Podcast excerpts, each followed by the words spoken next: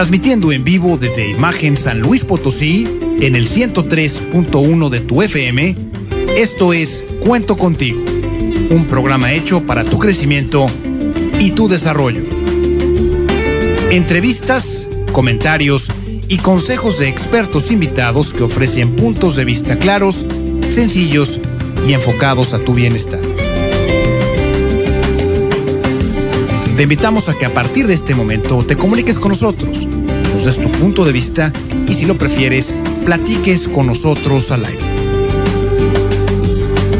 Y queda con ustedes, aquí en Cuento Contigo, la señora Nena Torres.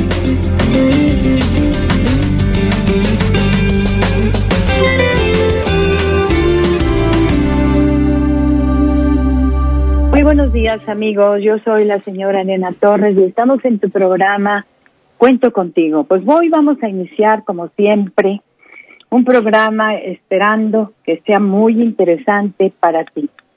Pues tenemos con nosotros a la doctora Suraima Corona Rodríguez.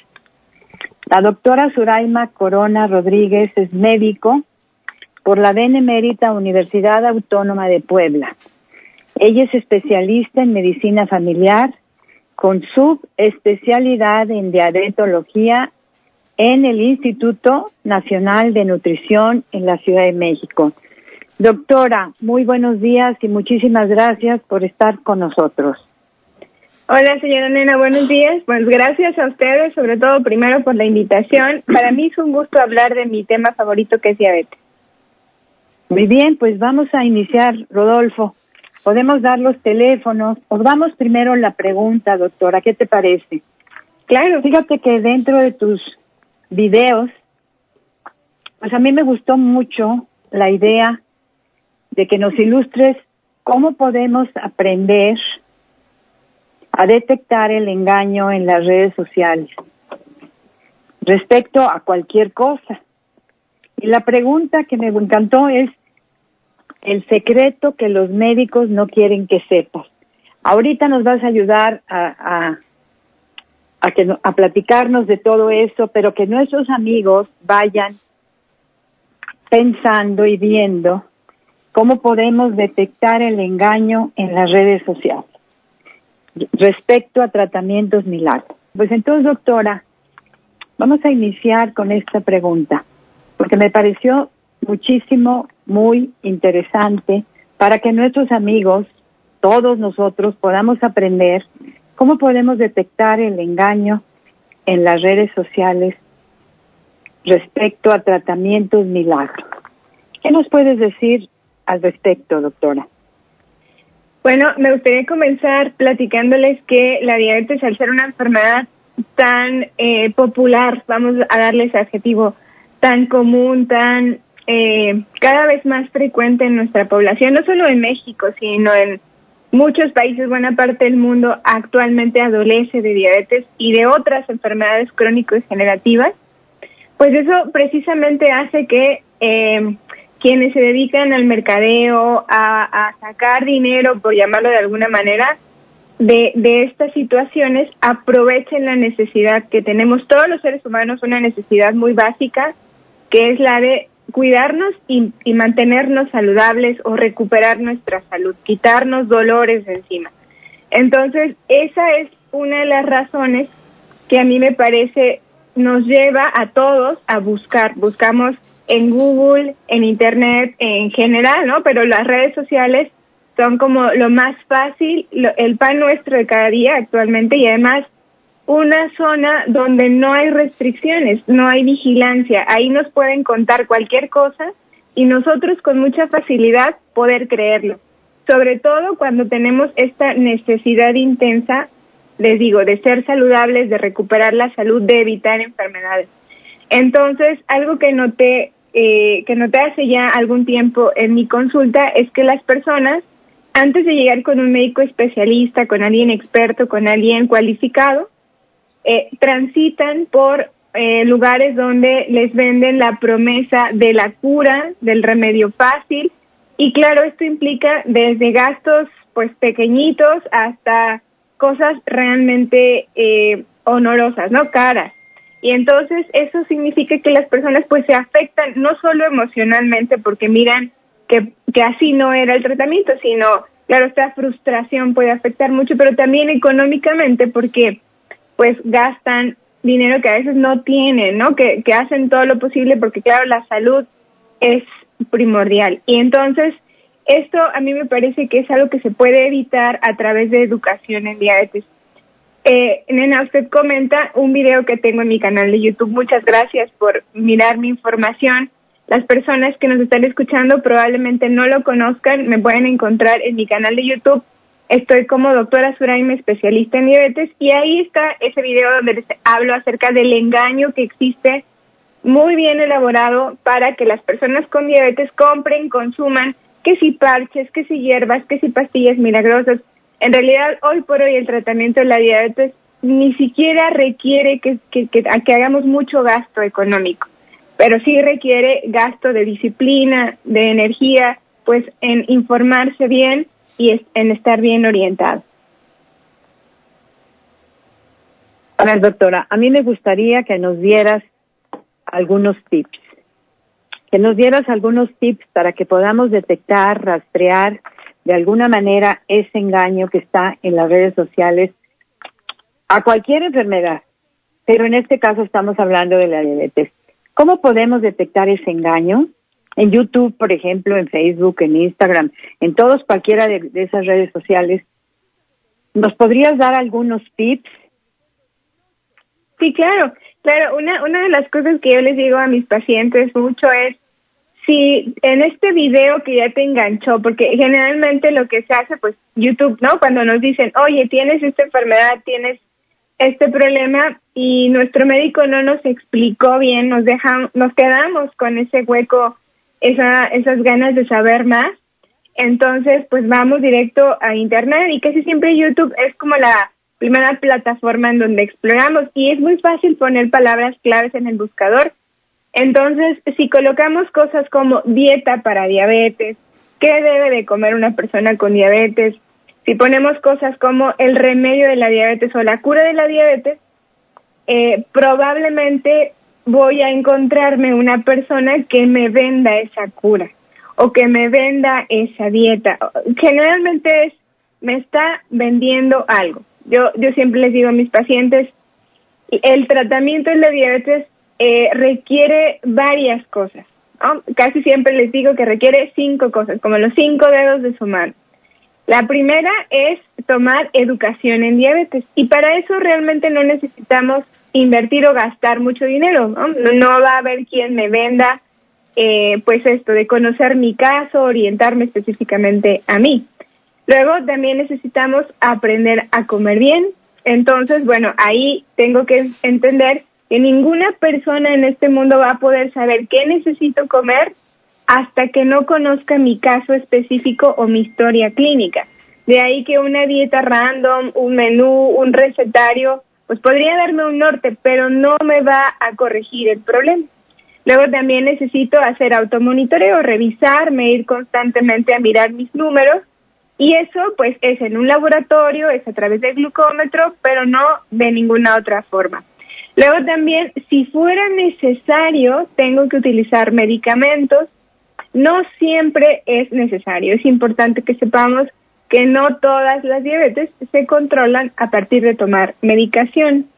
Entonces, en ese sentido, si somos, eh, usamos nuestro sentido común, vamos a mirar que aquel que venda hierbas mágicas, pastillas eh, milagrosas que en, en una semana me corrija el problema, tal vez me está engañando, tal vez me está mintiendo, ¿no? Usan, usan siempre palabras como eh, pues esto es un milagro, te vas a sorprender con los resultados, la ciencia no quiere que te enteres de esto, eh, es, es eso, ¿no? Como tener la precaución de ser un poco escépticos, mirar la fuente de la información, que ese es otro tip que me gusta mucho usar.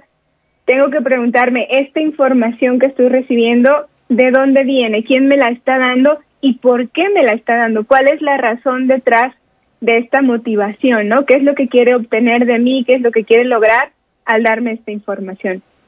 La fuente siempre es importante que lo verifiquemos. Normalmente los médicos actuamos en el consultorio y damos recomendaciones basados en normas internacionales eh, de conducta médica y aquí en México hay normas oficiales mexicanas para el actuar.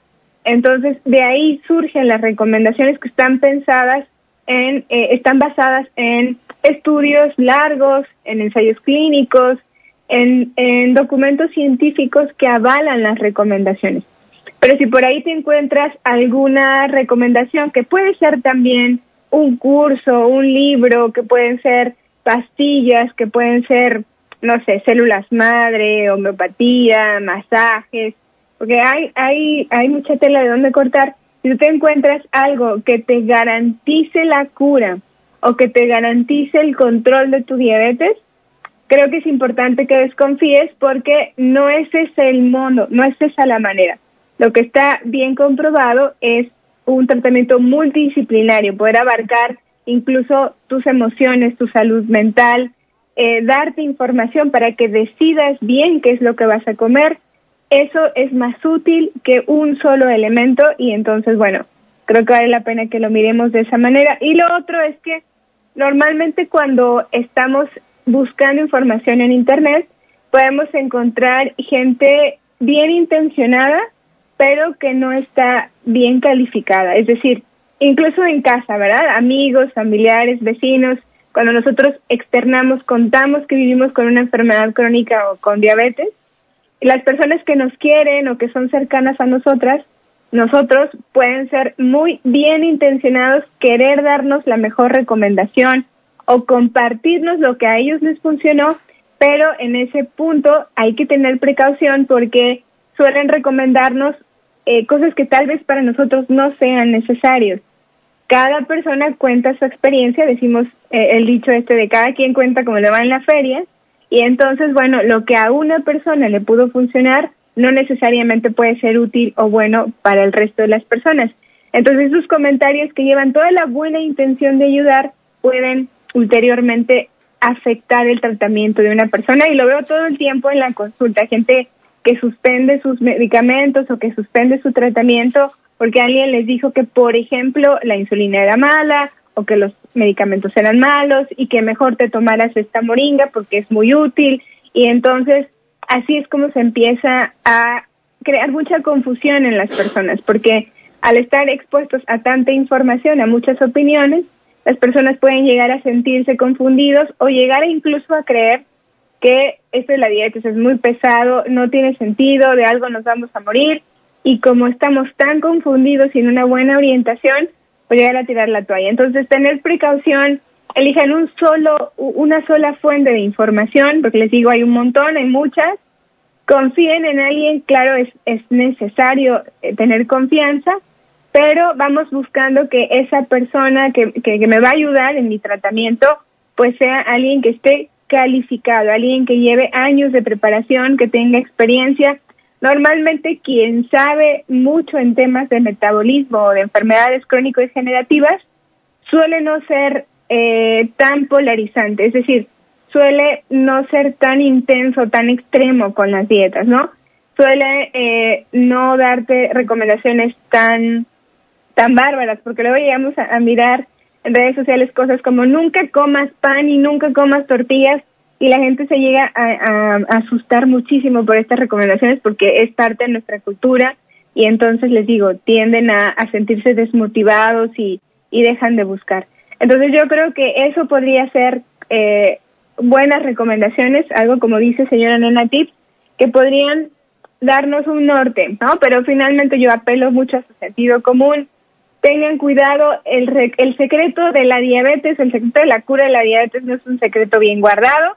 En realidad todo el mundo sabe que para tratar la diabetes con éxito se requiere mucha disciplina, mucha constancia, buena orientación, pero sobre todo mucha educación en diabetes. Pues muy bien, doctora. Entonces vamos a decirles a nuestros amigos, fíjate, yo vi ahí porque entre tus videos aparecen anuncios de todos estos productos y decía cómo revertir la diabetes en una semana con vinagre de manzana. Entonces, pues con eso, pues todo el mundo se engancha, ¿no? Dice, ay, pues ya dejo de tomar estas medicinas y voy a, a utilizar el vinagre de manzana que está más a mi, a mi bolsillo, que está más a, a, a lo que yo puedo hacer y dejo de tomar tanta cosa, ¿no? Entonces vamos a resumir un poquito. Necesitamos saber quién es el que está atrás de lo que estoy de lo que me están diciendo, ¿no? Sí. Porque nos dan, porque tenemos mala información. Saber que muchas son noticias falsas. Sí. Y que para poder nosotros quitarnos la ignorancia, en lugar de preguntarle a los médicos, pues me voy a YouTube o me voy a Facebook, porque tengo mucho miedo de cualquier, de cualquier en este caso, de cualquier enfermedad. Y esto nos produce muchísima confusión. Y no tenemos realmente cambios significativos. Nos vamos a quedar al final, pues como em empezamos y ya dejamos nuestros medicamentos, ya dejamos todo, no nos interesó tanto lo que nos diga el doctor, como en una semana yo me puedo quitar cualquier enfermedad tomando vinagre de manzana o jugos antioxidantes o jugos que con este jugo se me va a quitar todo y me voy a hacer flaca en 15 días. Sí. ¿Verdad que sí, doctora? Sí, Entonces, sí, este, esto a mí me parece muy interesante para que todos nuestros amigos puedan, este, pues darnos, darse cuenta, darnos todos cuenta, ¿no? Porque todo el mundo caemos en eso, ¿no? Y nos dicen mucho el secreto que los médicos no quieren que sepa. Tienes que tomarte esto, porque si los doctores saben, pues te lo van a prohibir, porque te van a decir que es malo, y eso ahorita, por ejemplo, cuántas cosas hay respecto al, a la, al COVID, ¿no? Muy Claro. bien, doctora, pues fíjate, a mí me gustaría mucho que nos ayudaras a ver los sustitutos de azúcar, artificiales y naturales, porque hay muchos sustitutos de azúcar en el mercado y nosotros no sabemos ni cuál es uno ni cuál es otro, si esto sustituye al azúcar o no la sustituye, todos los productos light, etcétera. Respecto a eso también hay una cantidad de información y también de desinformación y nos causa confusión. ¿Nos podrías ayudar con eso, doctora? Claro que sí, señora Elena. Qué bueno que lo comenta. De hecho, el día miércoles, me parece, grabé, ya tengo grabado un video con un eh, buen amigo que vive en España, que vive con diabetes tipo 1 justamente. Él lleva varios años haciendo investigación acerca de cuáles son los mejores edulcorantes que actualmente podemos comprar en el súper o en la tienda.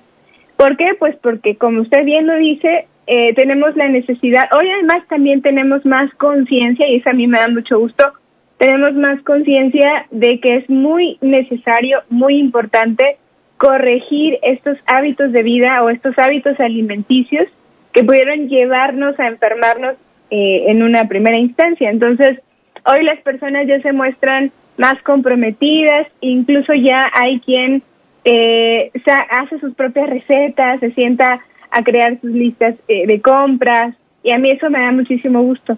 Entonces, usar endulzantes para sustituir el azúcar, pues de entrada es una buena idea, de entrada es una buena costumbre y si es cierto, hay un montón de marcas. Antes de hablar de las marcas, que además quiero decirles que en este video que grabé hablamos extensamente de eso, ¿eh? Ustedes se llegaron a quedar con duda en este, en este comentario que voy a hacer, les pido que vayan a mi canal este hoy, hoy en la noche, vamos a estrenar ese video. De verdad, está súper bueno, es casi una hora hablando del tema. Pero eh, aquí en México es muy popular el Splenda, por ejemplo, ¿no? Que es la sucralosa. En realidad, la sucralosa se utiliza ampliamente, ya hay pastelerías que hacen eh, pasteles con sucralosa en vez de azúcar, ya nos están ofreciendo opciones light, cero, incluso se atreven a llamar opciones para diabéticos. A mí, a mí eso, a mí no me parece que sea una buena manera de, llamar la atención del consumidor, pero bueno, existen esas opciones, así los llaman, así los podemos encontrar y utilizan sucralosa, que es el, el tan conocido y tan popular Splenda. Eh, a mí particularmente no me gusta, me parece que es de los peores edulcorantes que puede haber porque modifica mucho el microbioma intestinal, son las bacterias que viven en nuestros intestinos y en otras partes de nuestro cuerpo, pero específicamente el intestinal. Este microbioma, estas bacterias se encargan de ayudarnos. Claro, hay unas que son buenas, hay unas que son malas, viven en equilibrio, viven en simbiosis con nosotros. Entonces, se ha visto que este tipo de endulzantes artificiales modifican de forma negativa el microbioma y pueden causar inflamación. Entonces, una persona que vive con diabetes o con cualquier otra enfermedad crónico-degenerativa debe buscar, le conviene mucho buscar tener una alimentación antiinflamatoria, una alimentación lo más natural posible para, para llamarlo de alguna manera, ¿no? Porque cuando decimos antiinflamatoria luego podemos confundirnos, no saber exactamente qué, pero bueno, hablemos un poco más como de natural y evitar lo industrializado y lo ultraprocesado. Es muy popular este endulzante y yo les recomendaría de preferencia no. Ojalá en el futuro la marca eh, o esta y otras marcas nos ofrezcan opciones más saludables. Hoy por hoy ya hay endulzantes más saludables, más nobles con el microbioma intestinal. Entonces, bueno, yo espero y, y ojalá, yo los invito a que todos lean las etiquetas de los productos que les gusta consumir precisamente para que nos demos cuenta en qué momento ya nos están ofreciendo un mejor producto. Este a mí me parece que no. Yo te voy a hablar de los tres endulzantes que definitivamente no le recomiendo absolutamente a nadie. Esos les pido que los anoten y que los busquen en las etiquetas para evitar estos alimentos. Entonces, sucralosa definitivamente no. Yo diría que aspartame es un no rotundo, un no definitivo, precisamente por esto que les digo. En los setentas tanto aspartame como acesulfame, que sería como mi tercera recomendación hacia el no, tenían, eh, se, sometieron a estudios, porque fue entonces cuando se, surgen, nacen y se lanzan al mercado, se hacen estudios eh, y se, se comprueba que tienen la posibilidad de generar cáncer. A la industria esto no le parece, entonces hace otros estudios, obviamente patrocinados por la industria, y resultó que no, ¿no? Está, está como la controversia entre que aspartame y acesulfame eh, sí producen o no producen cáncer, especialmente de vejiga, pero la verdad es que a mí me, me parece que no son buenos productos por este antecedente que tienen, por esta manipulación que la industria puede hacer en torno a, la información y a, y a la revisión científica que hay detrás de ellos. Y además, eh, pues hay que entender que son muy económicos, endulzan muchas veces más que el azúcar y por eso resultan ser un ingrediente muy atractivo para que la industria pues eche mano de ellos y, logre más ganancias. Entonces, definitivamente sucralosa, aspartame y acesulfame es, sería un no rotundo. Ahora, seguro se preguntarán entonces cuáles sí les, les puedo recomendar. Bueno, al margen de ciertos matices que sí, la, la reeducación del paladar y buscar esto del microbioma, me parece que la stevia es un buen endulzante. Eh, a mí me, a mí personalmente yo Suraima no me gusta, tiene un sabor, a mí me parece muy desagradable ese sabor. Me parece que es demasiado caro la, la, eh, la stevia que, que es eh, pura. Me parece que es demasiado caro y lo que encontramos más económico está revuelto con eritritol o con otros polialcoholes. Entonces, personalmente no me gusta, pero hay personas que sí, que, que sí que les gusta, que la que la pueden comprar, que la, que la utilicen, incluso hay quien tiene sembrado la plantita en su casa y bueno, me parece que, que puede ser una buena opción. Tienes que comentar al respecto de este bien que hoy por hoy todavía no tenemos estudios amplios, confiables, largos, completos, que nos puedan garantizar la seguridad del uso, sobre todo en niños. Eh, yo creo que para niños definitivamente no. Y en otros países antes había restricción al uso de stevia, eh, hoy ya no hay tanta restricción, hoy se puede consumir eh, con más recomendación, pero de todas maneras no podemos decir exactamente es inocuo y no te va a causar daño. Eso es algo que tiene que conocer, tiene que saber el usuario. Eh, otro que me parece que es muy bueno sería precisamente el eritritol. Lo platicaba con, con esta persona que les comento, quien hice una, una colaboración en este video que estrenó al rato. El eritritol es un polialcohol. Eh, lo van a encontrar en el súper como por ejemplo Esvetia, ¿no? Esvetia es una, es una suerte de que nos ofrecen stevia, pero, en realidad es Esvetia y lo que más contiene es eritritol y en realidad no es un mal elemento, puede incluso favorecer el microbioma intestinal. La alulosa también es una buena opción. Esas serían como una de las principales eh, opciones. Alulosa no, no es fácil de encontrar todavía. Hay quien me pregunta acerca del Mont Fruit. Eh, pues podría ser una buena alternativa a la alulosa. Mont Fruit también es muy costoso. A mí, la verdad, me parece que no es necesario que gastemos tanto dinero porque lo más fácil sería, pues, no como azúcar y ya está, ¿verdad? Reduco mi paladar para que mi paladar no me exija endulzar la verdad es que endulzar no tiene ningún beneficio nutricional más que la palatabilidad, este buen sabor y es todo. Pero eh, bueno, esas serían como las opciones. Eh, las marcas de momento se escapan a mi, a mi memoria porque hay muchas.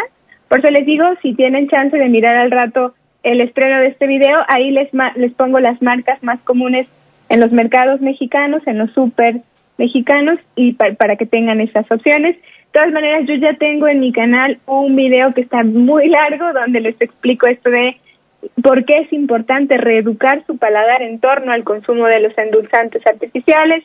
Les platico más del microbioma intestinal y otro efecto que a mi gusto es eh, pues muy importante es este de la resistencia a la insulina. Los endulzantes pueden eh, generar eh, pueden producir, a la hora de que nosotros lo comemos, pueden elevar nuestras concentraciones plasmáticas de insulina y generando resistencia a la insulina. Y eso es una cosa muy importante. Así es de que yo los invito a que consuman esa información. Le invertí mucho tiempo, mucho, mucha investigación a esos videos. Eh, me estoy muy orgullosa de esos videos. Y si quieren más información, ahí los pueden encontrar. Pero bueno, a grandes rasgos, señora Nena, creo que estas serían las recomendaciones hacia el no y las recomendaciones hacia el sí para quien ya está queriendo sustituir el azúcar. Me preguntan, y esto es como lo último que voy a comentar, me preguntan mucho acerca de la miel de abeja, el azúcar moscabado, la panela, el piloncillo, la melaza. Eh, me dicen que si son mejores que el azúcar y yo les puedo decir que en términos de calidad sí son mejores. El azúcar refinada pues definitivamente es un no pero en términos de glucosa y del poder que tienen de elevar la glucosa, definitivamente estos, estos, estas opciones van a elevar su glucosa. Entonces, pues no. Si la idea es no subir la glucosa con este endulzante, miel, azúcar moscabada, azúcar morena, melaza piloncillo, miel de, abeja, miel de maple, miel de maguey, definitivamente no para la diabetes. Muy bien, doctora. A mí me gustaría que nos explicaras qué es el monk fruit, porque habrá muchos de nuestros radioescuchas que no sepan qué quiere decir eso. Nosotros la conocemos en el mercado como azúcar del monje. Así, Pero así explícanos al respecto. Es, es una fruta china, tiene, está muy dulcecita. Es que mira, pienso yo, no sé, tú que eres especialista en esto, que a todos dices tú que no hay que añadir azúcar a los alimentos porque no es necesario ni es nutritivo. Pero a nosotros nos gusta comer dulcecito. claro. Entonces dices, bueno, pues me quiero comer mi pastelito y en lugar de ponerle stevia no porque lo hace amargo, eh, eh, esplenda no porque es nociva. Pero el azúcar del monje, pues esa endulza muy bien y está rico y yo me lo puedo comer muy a gustito y, y satisfago mi necesidad de dulce. ¿Nos puedes explicar qué es el azúcar del monje y por qué necesitamos azúcar? O dulcecito, esa ternura que necesito a través de consumir azúcar. Claro, el, el fruto del monje es una planta, eh, es una especie, eh, pues eso es una planta de la familia de los pepinos y las calabazas, dice que curioso, es de los cucurbitaceae.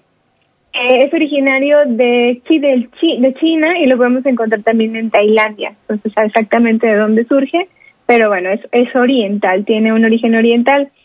Es 300 veces más dulce, más dulce que el azúcar. Y casi toda la, la que encontramos aquí en México viene de China, pero actualmente ya se está buscando producir aquí, aquí en México para evitar esto de, los traslados, ¿no? Eh, a mí me parece que es caro precisamente porque hay que trasladarla, tiene que viajar mucho. Allá se consume como un fruto seco o un fruto fresco, esto en realidad lo que se consume es la fruta en sí. Eh, y bueno, hay, hay que saber que para cocinar, que para preparar pasteles o, hacer horneados, hornear, no todos los endulzantes pueden servir para eso. Eh, hay unos que sí se usan para someterse a altas temperaturas y hay otros que no.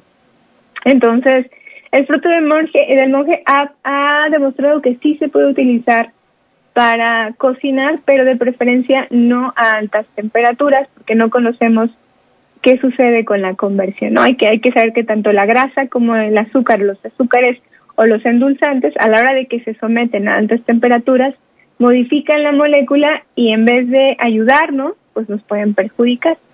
Es, es popular, yo les recomendaría para cocinar más que el fruto del monje el eritritol, que es muy popular también aquí en México se vende, se puede encontrar y es más económico. Ahora, este, ¿por qué necesitamos el azúcar? La verdad es que esto eh, no es una no es una cosa real. Más bien, lo que sucede es que los seres humanos vivimos en sociedad y vivimos en cultura, bueno, en una red tejida de costumbres, de usos. Entonces, si por ejemplo nosotros en casa tuviéramos que celebrar algo, pues la costumbre que hemos venido aprendiendo y practicando durante muchos años es reunirnos, bueno, en época de pandemia ya no, pero bueno, era reunirnos y comer, o eso, comer, ¿no?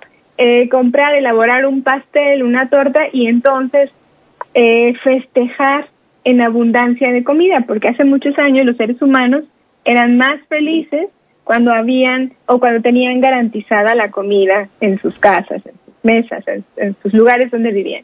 Entonces, de ahí que surge la necesidad de vínculo, o más bien la relación de vínculo, esta necesidad social de estar eh, formando parte de una red de apoyo, de una familia, este sentirse protegido y tiene esta, esta asociación psicológica que es bastante interesante. Como, como usted lo comentó, señora Nena, esta sedosidad del azúcar, ¿verdad? Usted lo comenta de esa manera, que es un poco sentirse protegido en la familia, en grupo, sentirse apapachado y entonces esta relación psicológica es muy fuerte en los seres humanos y pues es muy complicado, es muy difícil de divorciar, de quitarla. Lo que yo les platico a mis pacientes, un poco para apoyarlos a bajar su consumo, es que, eh, bueno, hoy por hoy tenemos la capacidad psicológica de ser conscientes, de, de, ser más conscientes, de ser coherentes con lo que pensamos, decimos y hacemos, y además también tenemos la necesidad imperiosa de lograr cuidar nuestros cuerpos. ¿Esto por qué? Pues porque todos queremos tener buena calidad de vida. Y si yo, eh, como ser humano, parte de una cultura, parte de una familia, logro internalizar, logro ser consciente de que quiero vivir una vida plena, siendo saludable, y que para lograrlo tengo que dejar de comer azúcar, creo que eso me, me va a ayudar a poder ser coherente. Entonces, cuando yo tenga que celebrar algo en casa, pues tal vez en vez de comprar el pastel que yo no sé qué ingredientes usen o qué le pongan, pues a lo mejor me puedo aventar el paquete de hacerlo yo misma, ¿verdad? O a lo mejor reinventar un pastel, a lo mejor en vez de un pastel, a lo mejor poner en la mesa algo más saludable. La pregunta que tenemos para nuestros amigos el día de hoy, que ya la doctora nos estuvo haciendo favor de contestarla, pero para los que están entrando apenas con nosotros es, ¿Cómo podemos detectar el engaño en las redes sociales para cualquier tipo de enfermedad, esos tratamientos, milagros, para que nos para que nos nos demos cuenta cómo podemos detectar ese esa manera de atraernos, de engañarnos, de decirnos ven conmigo, de no vayas con el doctor, porque fíjate, aquí tenemos una pregunta, doctora, que me gustó y se me hizo muy agradable que la quiero compartir contigo que dice lo siguiente. ¿Cómo puedo perder el miedo para acudir al doctor para un chequeo y no andar investigando en las redes sociales o preguntándoles a los demás?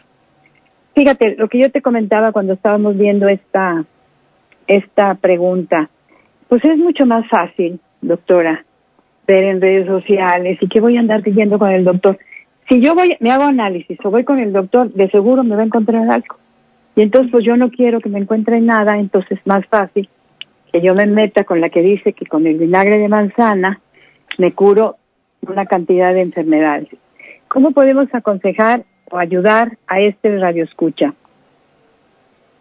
Sí, es una inquietud genuina y, y, popular. La verdad es que yo misma he sido paciente y por supuesto que lo comprendo, pero bueno, eh, creo que la, la perspectiva, la óptica es eh, este sentido de prevenir, eh, específicamente hablando de diabetes, porque claro, existe un mar de enfermedades, eh, situaciones que pueden afectar la salud humana y, y claro, pueden tener distintos desenlaces, ¿verdad? Eh, no podemos quitarle el miedo a una persona de perder la salud.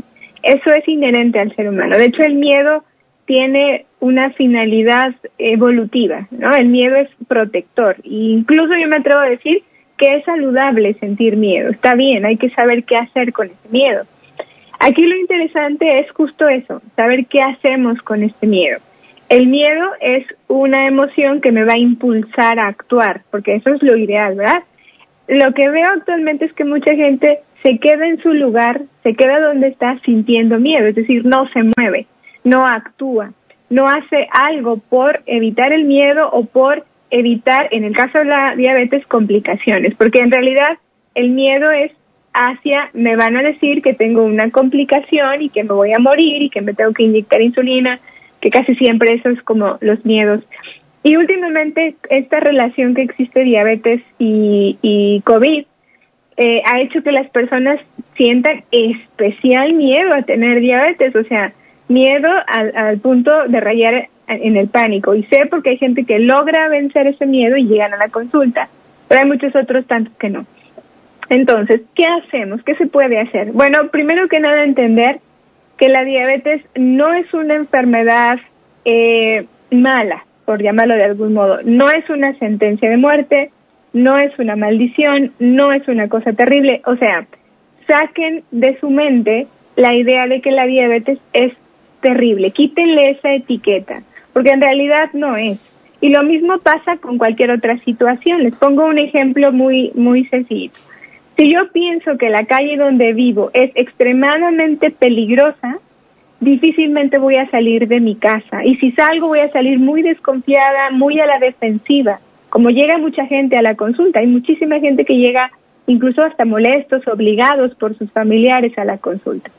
Entonces, obviamente, esta actitud mental no es buena ni para el equipo como médico paciente, ni para el paciente. Entonces, yo creo que es importante que veamos que nuestra salud es un don, es una, pues eso, es un regalo, es un tesoro, y nuestra responsabilidad como seres humanos, como adultos, es cuidarla. Entonces, si yo lo veo de esa manera, yo veo que, bueno, mi cuerpo me fue entregado a manera de regalo y es mi responsabilidad cuidarlo al 100%, tengo que hacer lo más adecuado para cuidarlo. Y lo más adecuado para cuidarlo es eso, apoyarme de alguien que sea experto y que me oriente bien. Ahora, seguramente en este punto hay personas que piensan, porque lo he escuchado mucho, no tiene sentido que yo vaya con el médico porque no me presta atención, me da si acaso 15 minutos para mi consulta, máximo 30 minutos si acaso si bien me va, no me escucha, no resuelve mis dudas, no entiende mi problema, pero mi vecino, pero el del video, pero aquel fulanito sí me comprende, sí me escucha, sí me da, sí me dice lo que quiero escuchar. Entonces, ante eso, bueno, creo que el desafío es para nosotros los médicos, cómo podemos lograr generar más confianza para nuestras, eh, nuestros pacientes, cómo lograr que las personas se sientan seguros y a salvo en el consultorio y no por el contrario juzgados, criticados, regañados o eh, pues en peligro, ¿verdad? Entonces, es, es tarea de todos, yo creo que tanto los médicos creo que nos conviene mucho cambiar la actitud, hacer, eh, vincularnos de una manera más agradable, más desde un eh, yo también soy ser humano y también me enfermo, por supuesto que te entiendo, y el paciente vincularse desde el, sentido de la responsabilidad, ¿no? Al ser yo responsable de mi salud, pues tengo que hacer lo que tengo que hacer para mantenerme saludable. Entonces, yo creo que si, si actualmente en ustedes hay miedo a salir, a, ir con el médico, ya sea pues incluso hasta por la pandemia, mucha gente que no quiere salir de su casa y esa es una de las, de las barreras que actualmente tenemos, tienen que saber que ya hay consultas en línea. Yo misma doy un montón de consultas en línea y siento que hacemos diferencia, que logramos muchas cosas. Y también, bueno, si, si el miedo es no quiero que me digan que estoy mal, incluso también, señora Nena, es común el miedo a revisarse la glucosa porque pues no quiero ver la glucosa alta, ¿verdad? Entonces, si yo no veo la glucosa, no existe la glucosa, que es un pensamiento muy común.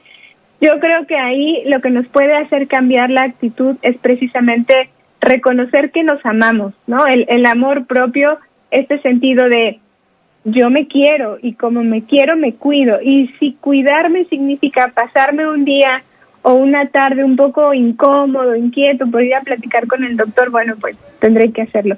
Si este médico al que yo visité, esta médica que yo visité, no me gustó, no me hizo sentir confianza, pues me cambio.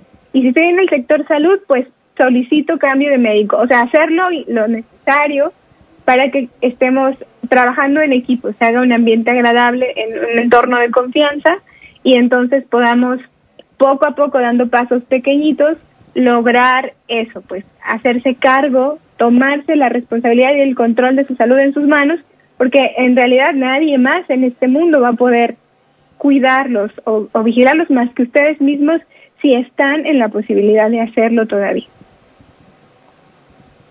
Muy bien, doctora. Aquí tenemos otra pregunta. Me dice, no oí qué edulcorante recomendó la doctora para que yo pueda cocinar. Para cocinar, les decía, eh, bueno, el tritol es, es uno de los que a mí me parece que se pueden usar con más confianza. No se puede someter a altas temperaturas, ojo, altas, altísimas, ¿no? Pero para a lo mejor preparar algo en la estufa, pues podría funcionar el eritritol. Eh, está muy popularizado eh, Splenda y me parece que también azúcar BC. El azúcar BC es muy común aquí en México. Eh, se comercializan para cocinar. Y bueno, si fuera, ¿qué les digo? Muy ocasionalmente puede funcionar, pero no son saludables. Y eh, lo que nos decía la señora Nena del fruto del monje, bueno, pues adelante, si hay posibilidad de cocinar con fruto del monje, se puede hacer. Ojo con las altas temperaturas, no hay quien nos diga si es seguro para las altas temperaturas, todavía eso no está bien descrito, pero se puede hacer, o sea, el sabor no cambia, entonces pues eso. Muy bien. El eritritol, ese lo puedes comprar aparte, aunque no venga en el azúcar del monje, ¿verdad? Sí, se puede el, comprar. El, azúcar del monje es un endulzante y el eritritol es otro. Ojo, pero el azúcar del monje, el azúcar del monje trae eritritol. Bueno, es que eso, eso es justamente lo que les pido que cuiden. Lean la etiqueta. Por ejemplo, eh, vuelvo a esto del azúcar BC. Eh, el azúcar BC seguramente más de uno que, os está escuchando lo conoce, lo ha visto en el súper o lo usa. El azúcar BC está hecho de azúcar regular, que es la, la sacarosa, que es el azúcar de mesa, y también tiene acesulfame potásico el acesulfame, el endulzante que yo les decía que no les recomiendo para nada, y también tiene glucósidos de esteviol, que es la stevia. La proporción es extremadamente bajita. Tiene mucho más acesulfame y azúcar refinada que stevia. ¿ah? Entonces, ojo, quiero que sean muy cuidadosos para que, pues eso, compren pues el mejor, ¿verdad?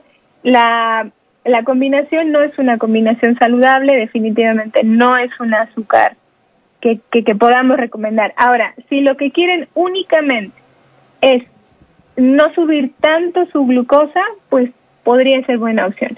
Pero si lo que quieren es no subir su glucosa y además eh, consumir un alimento o un endulzante, un sustituto de azúcar que sea bueno con su cuerpo, que sea saludable, definitivamente esa, esa azúcar no.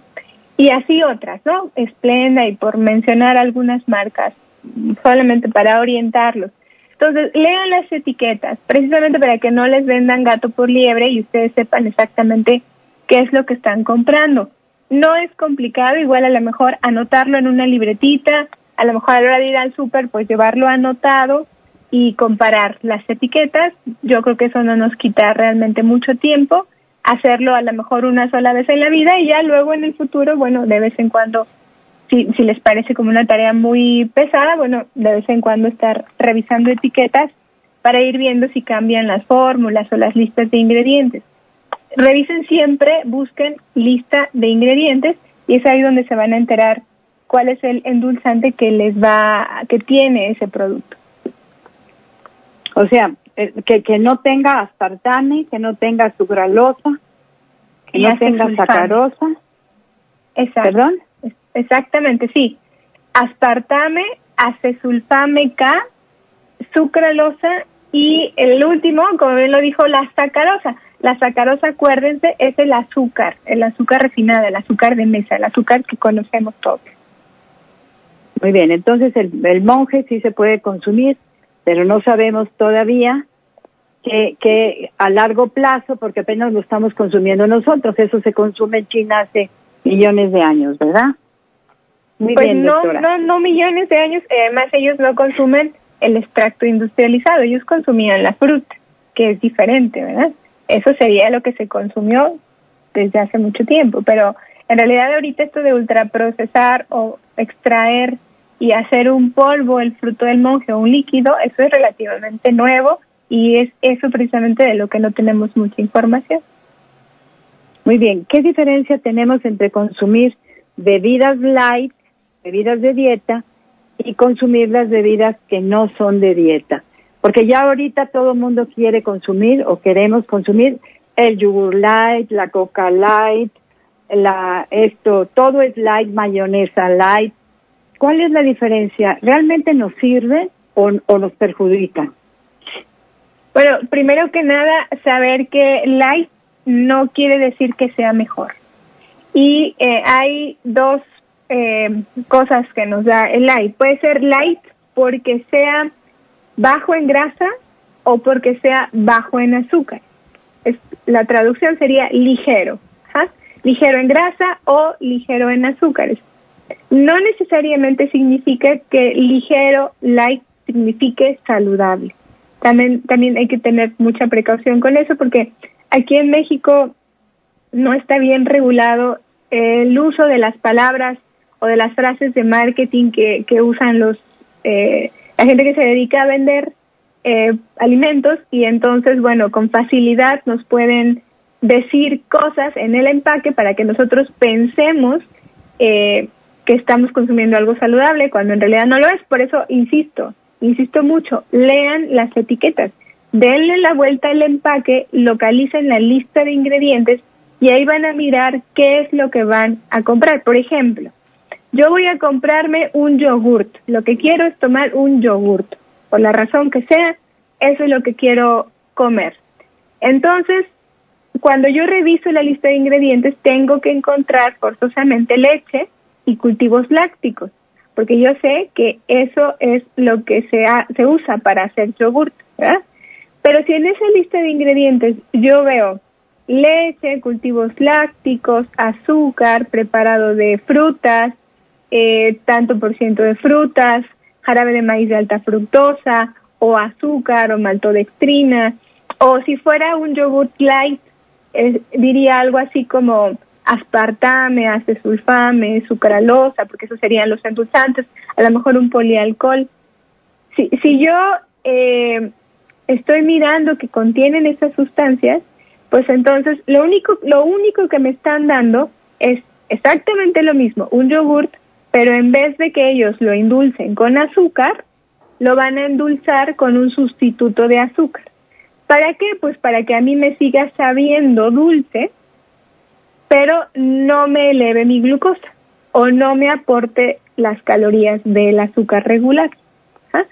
Pero esto no significa que eso sea bueno. ¿Por qué? Pues porque si yo hago el yogur en mi casa, yo voy a usar leche y los búlgaros o el los cultivos lácticos que tenga. Y ya.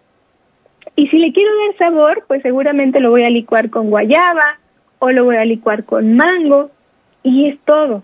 Entonces, si a mí me van a elegir, yo voy a pensar siempre en la opción más saludable. Hoy lo que les estoy tratando de decir es la opción saludable, la opción más saludable, no es la que dice light, no es la que dice cero, no es la que dice sin azúcar.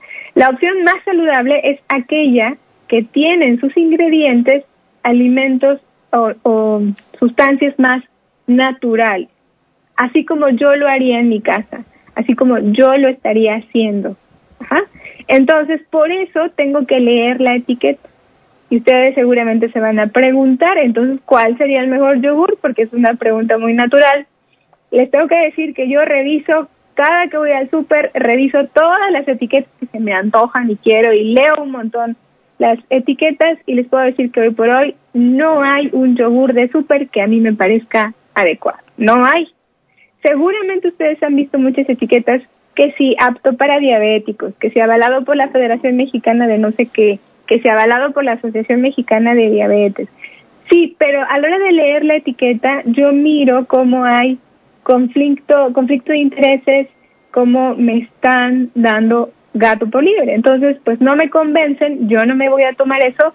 ¿Y qué hago si quiero yogur? Pues hago en mi casa yogur, que además es la cosa más fácil del mundo, no me va a quitar mucho tiempo y mi cuerpo se lo merece.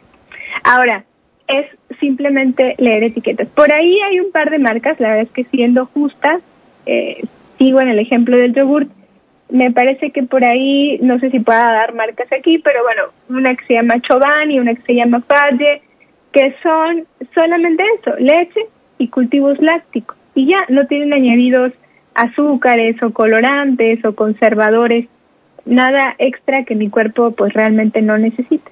Entonces, refrescos light, yo personalmente, yo Suraima, no los tomo porque a mí me parece que son extremadamente malos porque la mayoría usa aspartame y acesulfame para endulzarlos.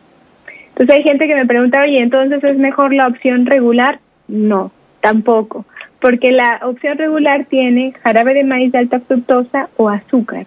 Entonces la gente me va a preguntar, entonces, ¿qué tomo? Agua, agua natural.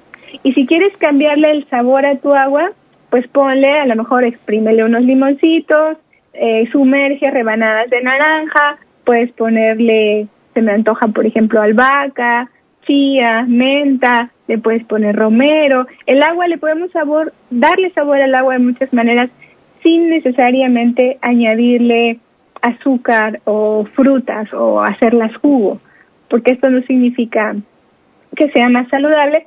Y bueno, aquí hay que recordar que lo que quiero es lograr tener una diabetes bien controlada, no ganar peso y en general tener una salud metabólica más adecuada. Muy bien, entonces los refrescos. La Coca Light engorda igual que la Coca normal. Hay un estudio que dice que, eh, que se hizo por muchos años, es bien largo, y dice que eh, sí, con el tiempo las personas que utilizan refrescos light para perder peso, para apoyarse mientras hacen dieta, pierden peso, sí, en el plazo inmediato, pero luego lo recuperan. En realidad la, la pérdida de peso no es más eh, alta o diferente respecto a las versiones normales o regulares por por varios factores pero definitivamente no no es o sea no no funciona. Muy bien. Sí porque decimos bueno pues una coca light y con esa ya me como mi tortota rica y no tengo ningún problema verdad porque no me va a engordar porque no tiene azúcar. Total que todo esto necesitamos estar muy atentos para no estar para no confundirnos y dejar a un lado nuestra ignorancia, ¿verdad? Poco a poco buscar realmente alguien que nos dé una buena educación, una buena información. ¿Qué pasa con los chicles sin azúcar? Aquí me están preguntando. Sí, generalmente están usando polialcoholes. Los polialcoholes son eh, pues un tipo de endulzantes artificiales y endulzan un poquito menos que el azúcar son azúcares, es un, es un azúcar del alcohol, por así decirlo, este, y son inocuos, tienen un efecto en el intestino, prácticamente todos tienen un efecto en el intestino. Si miran la etiqueta de los chicles, dice, el abuso en el consumo de este producto puede provocar gases o indigestión. Entonces, pues eso, ¿no? Tener, no no es muy saludable para la digestión mascar chicle para empezar, pero pues no, no representa un impacto metabólico consumir chicle. Fíjate, hay algunos dentistas que recomiendan chicle. Hay algunos dentistas que te dicen hay que tomar, hay que masticar chicle sin azúcar. Que eso sirve, ah, el dentista te explica, pero no sé para qué. Señora Nena, ahí hay que, hay que hacer, eh, dar un poquito de contexto. Tal vez ellos lo recomiendan en pro de que la gente no consuma chicles regulares. Porque claro, si yo comparo el chicle con azúcar regular, el azúcar normal, digamos, y el azúcar endulzado de forma artificial, de esos dos, el, el que tiene azúcar artificial me va a ayudar a no producir tantas caries. O sea, me va a ayudar a evitar las caries. Porque el azúcar, el, el chicle con azúcar normal, ese me va a producir caries. Entonces, claro, si me dan a elegir para evitar caries, bueno, digamos, eh, no quiero que entiendan que mascar chicle evita las caries. No, no, no, no, no, no, no. De hecho, mascar chicles provoca caries, porque pues tienen azúcar, ¿verdad? Entonces, la recomendación va en torno a la gente que mastica chicle, ¿no? Que es como el que fuma. La persona que fuma, pues tiene la costumbre, ¿verdad? Ya, no es que eso sea bueno, pero tiene ya la costumbre. Entonces, el que masca chicle, pues tiene la costumbre. Y si no puede dejar esa costumbre, bueno, pues la recomendación es búscate un chicle que no te que no tenga azúcar para que no te haga tanto daño como el otro que sí tiene, ¿vale? Muy bien, doctora. Pues entonces aquí tenemos otras preguntas. Mira, aquí nos dice Graciela, ¿es recomendable acudir a la medicina naturista cuando los niveles de azúcar bajan si uno está atendido por médicos? La, bueno, no sé si se refiere a tratar las glucosas bajas. ¿Será ese el sentido de su pregunta? Pues dice, acudir a la medicina naturista cuando los niveles de azúcar bajan. Cuando su nivel de azúcar, o sea, si tenía 110, ahora ya bajó a, a, a, a 98. Es que esa es nuestra interpretación, pero no sabemos exactamente qué quiere decir. Las glucosas bajas, porque esa es la, la frase que ella usa, una glucosa baja es una glucosa que sale de los rangos normales, es decir, que abandona el 70. Una glucosa de 69, 68, 67. Eso se conoce como hipoglucemia. Si hablamos de una glucosa que cae dentro de los rangos normales, eso es una glucosa normal. O sea, 70, 71, 72, 73. O sea, de ahí para 115, 110, ¿no? Dependerá del rango normal de cada quien. Una glucosa baja es menos de 70, es una hipoglucemia, y las hipoglucemias se deben de atender por un médico. Bueno, depende, ¿verdad? Yo no sé en la medicina naturista, pues, de quién sea, quién sea a cargo, el responsable sanitario de, esa, de ese tipo de medicina, pero eh, tal vez se refiera a usar herbolaria, ¿verdad? o a usar plantas para tratar glucosas bajas, yo creo que primero el, paso es ve donde un médico para que él te pueda decir por qué se te está bajando la glucosa, por qué se sale de los rangos normales, y una vez que ya puedan saber qué es lo que te está pasando, entonces tú puedas decidir dónde te quieres tratar, si quieres usar medicina alopática o si quieres usar eh, medicamentos herbolarios, ¿no? Finalmente es tu decisión. Que sea bueno o malo, bueno, ya tus resultados te van a ir diciendo si esto fue bueno o fue malo. Las causas, seguramente es una pregunta que puede venir a su mente, las causas más comunes de glucosas bajas son varias, son, son realmente varias. Van desde pues una mala alimentación, ayunos muy prolongados, pobre ingesta de carbohidratos, uso de insulina o de hipoglucemiantes orales, eh, mucho ejercicio y poco aporte de calorías, eh, incluso hasta tumores en el páncreas que pueden provocar glucosas bajas, ¿no? hablamos ya de, glucosas muy bajas. Entonces, bueno, yo creo que esto se tiene que revisar primero con un médico que te explique qué pasa, que haga la investigación y una vez que tú sepas qué pasa, pues entonces, claro, se vale, tú estás en tu derecho de buscar alternativas al tratamiento. Muy bien. Aquí nos dice Lucía que tiene síndrome de intestino irritable y que tiene prohibida en su alimentación los edulcorantes artificiales, el azúcar del monje o azúcares dietéticos. ¿El azúcar del monje entra en esta clasificación? Solamente los endulzantes que se prohíben en los problemas del intestino son los polialcoholes, lo, que les comentaba hace ratito, por el efecto intestinal. Tiene un efecto completamente intestinal. Pero el fruto de monje no, ese no tiene eh, efectos gastrointestinales estudiados o comprobados por el momento. ¿Es bueno para usar la miel natural, o sea, la miel de colmena para endulzar? Pregunta Gina.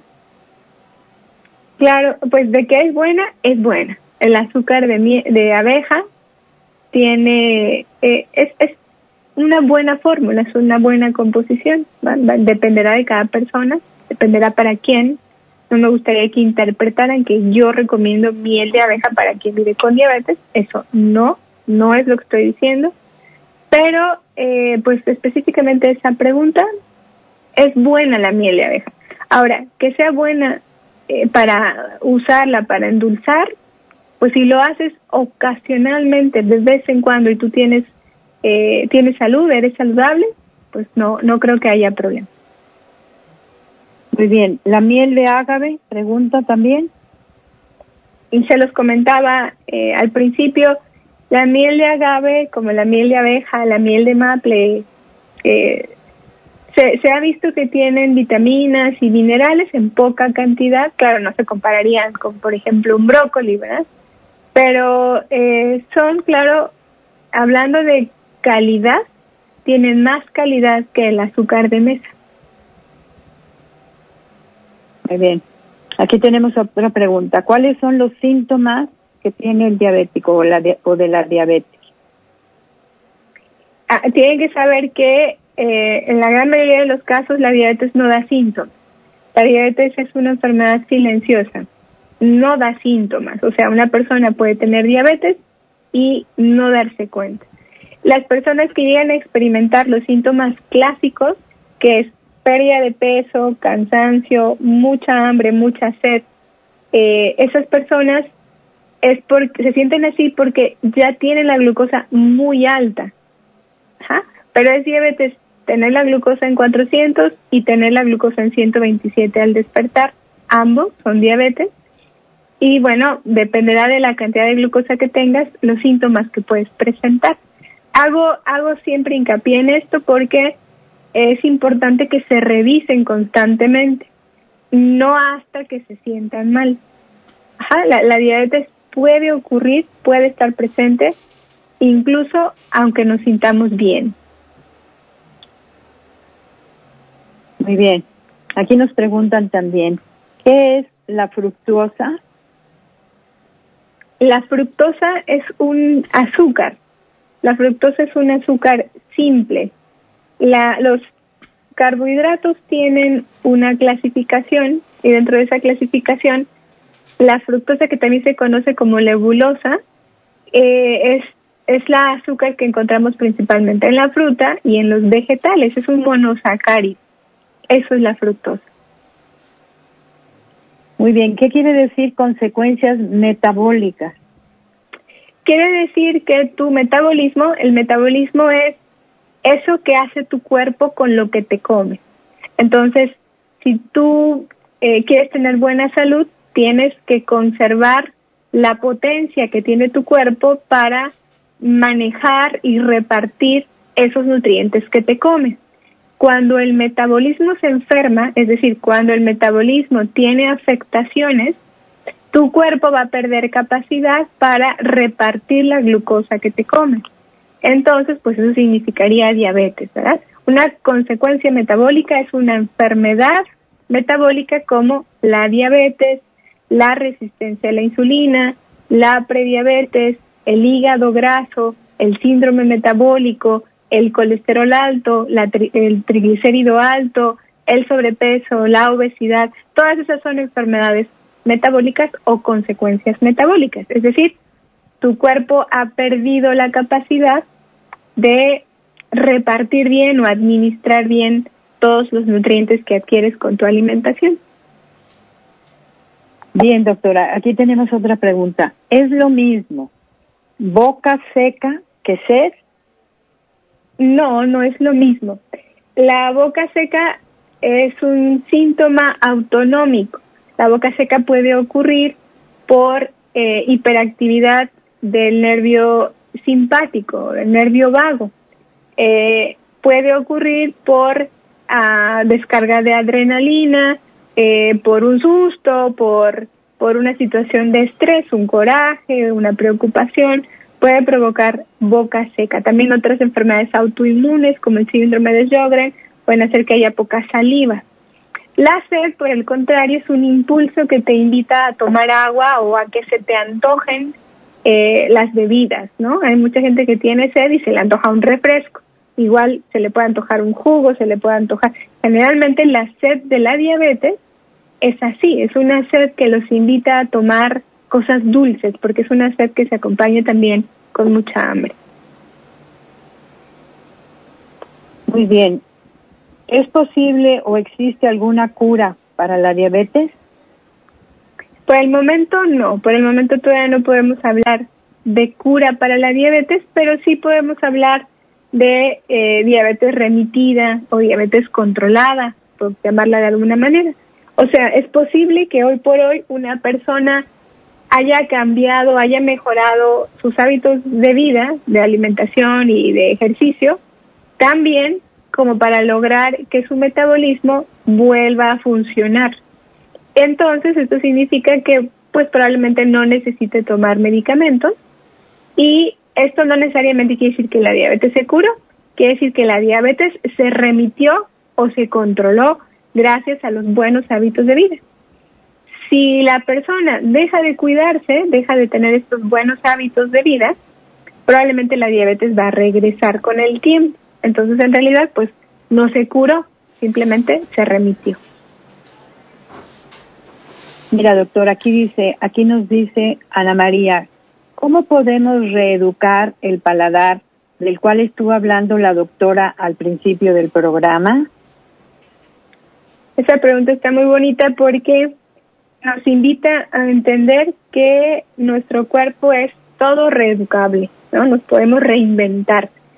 Y la lengua es un órgano sensorial como el olfato, como los ojos, como el oído. Eh, y, y eh, precisamente al ser un órgano sensorial responde a estímulos. Entonces, si constantemente lo estamos sobreestimulando, va a adquirir un umbral alto de tolerancia. Por ejemplo, si siempre como sal, como cosas saladas, la lengua va a tolerar mucha sal. Entonces, el día que mi plato tenga la cantidad suficiente de sal, pues se me va a hacer muy simple. Lo mismo pasa con el azúcar. Si constantemente consumo cosas dulces, mi lengua va a tolerar, va a tener una, un, un umbral alto de tolerancia, va a tolerar mucha, mucha dulzura. Entonces, el día que yo tome un vasito de agua natural o algo no tan dulce o con nada de azúcar, pues mi lengua se le va a hacer súper asqueroso, súper extraño, porque necesita esa sobreestimulación, adquiere el hábito de estar sobreestimulado y finalmente pues lo necesitará. Entonces, reeducar el paladar significa evitar estimular a tu lengua con sabores tan intensos como mucha sal, azúcar, porque el azúcar en sí ya es un sabor sobreestimulante, eh, muy picoso, muy caliente, muy grasoso, ya tú, tú decides eh, sobre qué sabor quieres reeducar a tu paladar.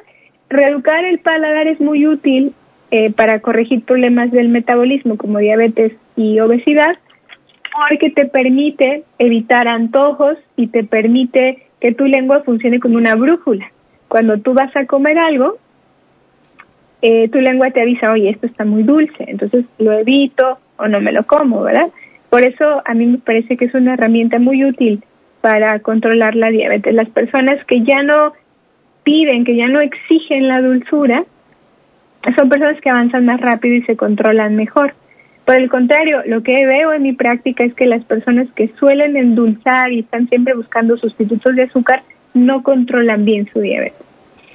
¿Por qué ocurre esto? Bueno, todavía no está científicamente bien descrito.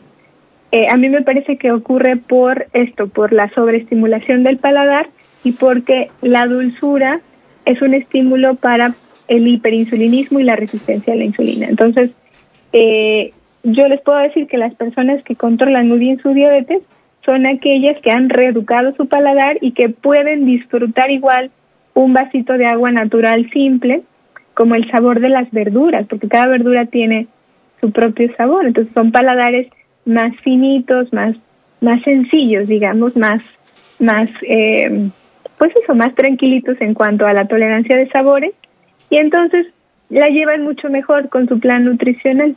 Por el contrario, la gente que consume endulzantes artificiales se pelea mucho con las verduras, las evita, no les gusta, precisamente porque no significan mucho sabor.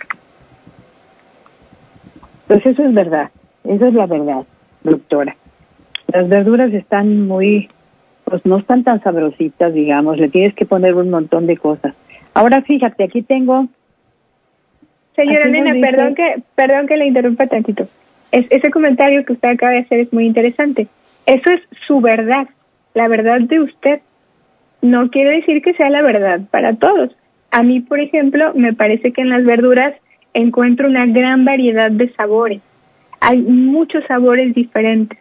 Entonces, a las personas que están teniendo problemas con comer vegetales, creo que vale mucho la pena que lo intenten, que todos los días intenten comer más vegetales a partir de reeducar su paladar, porque comer vegetales les da la gran ventaja de tener buena salud, no solo de controlar su diabetes, sino de tener buena salud. Entonces, yo creo que es importante que reconozcamos que aunque a otras personas las verduras por el momento no les parezcan ricas, hay otras tantas personas que creemos que las verduras son extremadamente deliciosas, que es lo más delicioso que existe en este mundo. Todo depende de cómo las preparemos, depende de la actitud con la que las comamos, depende mucho de varios factores. Pero yo creo que es importante que no tiremos la toalla. Si hoy por hoy usted que me está escuchando está queriendo comer más verduras, déjeme decirle que sí se puede. Creo que vale mucho la pena que entendamos que nos podemos reinventar, que podemos adquirir hábitos de vida nuevos. Todos los seres humanos tenemos ese poder dentro de nosotros, podemos adquirir nuevas habilidades. Entonces, ¿por qué no el día de mañana lograr tener una dieta más equilibrada, más saludable, más rica en vegetales y que podamos decir, wow, las verduras saben delicioso. Muy bien, doctora.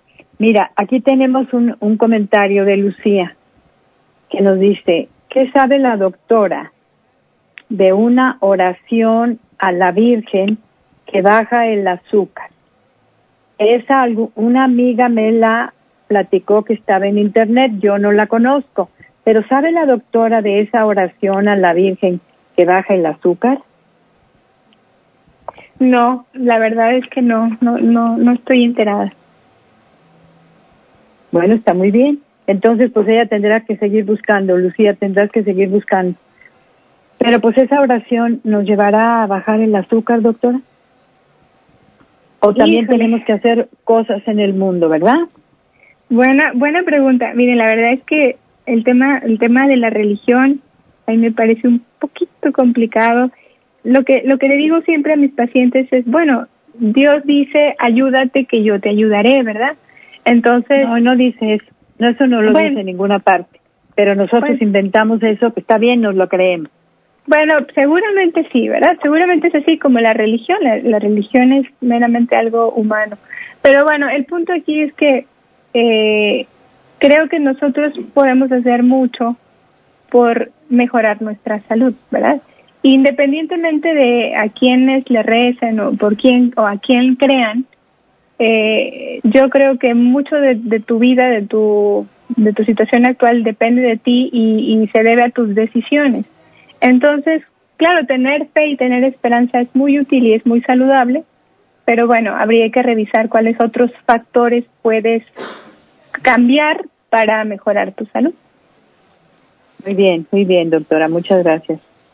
Dice, a mi esposo, dice Tere, a mi esposo le diagnosticaron su médico como prediabético, con un nivel de 108 de glucosa. Le dieron metformina para controlar. Pregunta ella, ¿existe el término prediabetes? ¿Y qué tipo de tratamiento, control y dieta debe llevar un prediabético? Sí, desde el año 2013 me parece se, se publicó una revisión en donde sí, se acepta el término como prediabetes, existe, este, es muy útil, es muy funcional.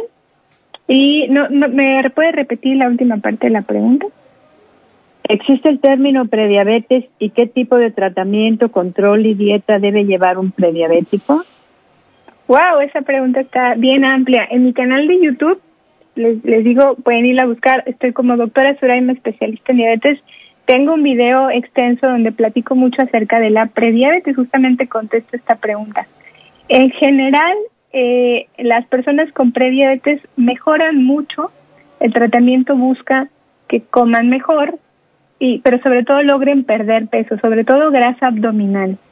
La metformina puede ayudarnos en este sentido, pero también obviamente cambios de hábitos, ¿verdad? Para un menú específico, yo te recomiendo que te asocies o, o, solicites consulta con alguien experto en estos temas. Puede ser un nutriólogo, puede ser un diabetólogo, puede ser un endocrinólogo. Eh, ellos son quienes te pueden orientar en, en función a lo que específicamente necesitas vamos, cada persona tiene hábitos y costumbres de alimentación diferentes. Entonces, eh, pues hacer una generalidad, yo te diría, si te tengo que dar una respuesta general, evitar consumir exceso de carbohidratos, ¿no? Mirar actualmente cuántos carbohidratos consume o cuántos carbohidratos consumías que lo llevaron al punto de la prediabetes y pues ajustar este conteo, disminuir este conteo para que empiece, te digo, a perder peso. Yo creo que eso sería muy eficiente. La metformina es una magnífica herramienta. La verdad es que es el estándar de oro en el tratamiento de este tipo de alteraciones metabólicas. Es muy útil, es muy noble, no tiene ningún efecto adverso. Y bueno, si tu esposo tolera bien la metformina, adelante, creo que está, está bien orientado. Muy bien, doctora. A ver, doctora, ¿Se puede combatir la prediabetes tomando antioxidantes? Combatir la prediabetes sería como tratar la prediabetes tomando antioxidantes, pues no está descrito científicamente. No, no hay evidencia científica al respecto. Sí hay estudios. De hecho, hay un estudio que a mí me gusta citar mucho que se revisó qué alimentos pueden conducir a las personas que están actualmente en prediabetes hacia diabetes. Y obviamente ahí se incluyeron también los antioxidantes. Una dieta rica en antioxidantes en general es saludable, en general es buena, pero específicamente comprar antioxidantes eh, y suplementar la dieta con antioxidantes no por la biodisponibilidad, pues porque son muy costosos. Hay, hay antioxidantes que nos venden como como muy, muy costosos cuando en realidad no representan mucho cambio, mucho, mucho efecto positivo. Entonces una dieta equilibrada, una dieta suficiente te va a dar el, antioxidante que necesitas, realmente biodisponible para evitar que progreses de prediabetes a diabetes o que incluso eh, adquieras una prediabetes, o sea, evita la diabetes. Una dieta equilibrada, sí, totalmente. Específicamente suplementar con antioxidantes, no tiene evidencia científica, no es, pues es una recomendación. Muy bien. Doctora, aquí Berenice pregunta, por acidez estomacal me dijeron que no podía usar miel, miel de colmena. ¿Cuál es la razón? Desconozco esa recomendación. No tiene la contraindicación, pero se ha visto que la, sacarosa que contiene la miel como les digo, es, azúcar, eh, puede causar mayor acidez gástrica. La sacarosa causa acidez gástrica, aumenta la acidez gástrica. Entonces me ocurre que esa pueda ser la razón. Muy bien, aquí nos está pidiendo tus contactos, ahorita los vamos a dar. Gloria dice, si una persona no tiene herencia diabética, ¿es posible que tenga herencia diabética después? Pues no entiendo. Mm, la, pregunta, pero a ver si tú la entendiste. La herencia diabética, en realidad, bueno, eh, entiendo que la señora se refiere a que es familia, ¿no? En la familia hay quien haya tenido diabetes, pero en realidad es, es un poco, eh, está mal interpretado esto de la herencia genética, porque en realidad la recomendación o la, la factor de riesgo hace referencia a nuestros genes como raza.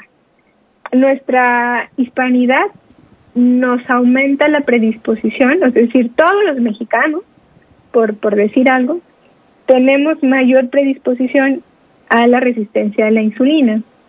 Entonces, esto significa mayores tasas de diabetes. ¿Esto qué quiere decir? Bueno, que en mi familia, aunque nadie, nadie haya tenido diabetes nunca, eso no me exime. Yo puedo también tener diabetes, simplemente por mi raza, por, por, por mis genes raciales, ¿no? Fíjate qué interesante está eso. Eso estuvo muy interesante. O sea, la población de nuestro país tiende a tener eh, diabetes por, por raza. Sí, sí, las, las razas eh, en el mundo eh, que más tienen diabetes son, por ejemplo, los indios de la India eh, y todos los latinos, o toda América, ¿no? De hecho, en Estados Unidos es muy común la diabetes en quien migró, en, los migrantes mexicanos o la gente que tiene ascendencia latinoamericana. Ahora, José Manuel pregunta, ¿los diabéticos podemos vivir sin comer carne? Sí, claro, por supuesto, cualquier persona puede vivir sin comer carne y las personas con diabetes también. Muy bien, Marta Elba pregunta, una nutrióloga me sugiere que endulce mis alimentos con azúcar de dátil. ¿Qué opina la doctora? Eh, el azúcar de dátil, el azúcar de coco, son azúcar también. También van a elevar tus cifras de glucosa. O sea que si es diabética, no la puede consumir. Pues mire, es que eh, eso es, muy ambiguo, ¿eh? ¿eh? Depende si una persona vive con diabetes, del tipo que sea, porque también aquí me gustaría hacer una pausa para hacer una aclaración. Existen varios tipos de diabetes, ¿no? Pues, identificamos por lo menos la 1 y la 2 y no son iguales. Y yo me atrevo a decir que existen tantos tipos de diabetes distintas como personas en el mundo. O sea, cada persona pues va a tener una diabetes específica, ¿no? Entonces, por eso hablar de diabéticos en general a mí no me gusta mucho porque hay muchos matices, hay muchas diferencias. Si la persona que amablemente nos manda su pregunta vive con diabetes tipo 2, por ejemplo, ella tiene un peso saludable, es deportista, es activa, come equilibrado y tiene su glucosa dentro de parámetros normales, adelante, puedes utilizar endulzantes ocasionalmente porque no van a representar algún impacto nocivo. ¿verdad? Pero si por el contrario se trata de una persona con sobrepeso, con obesidad, con una mala alimentación sedentaria, con cifras de glucosa altas, con a lo mejor ya hipertensión, con a lo mejor otras comorbilidades, pues definitivamente la recomendación es no, no tomes azúcar, evítala, reduca tu paladar, corre del azúcar porque no te va a apoyar.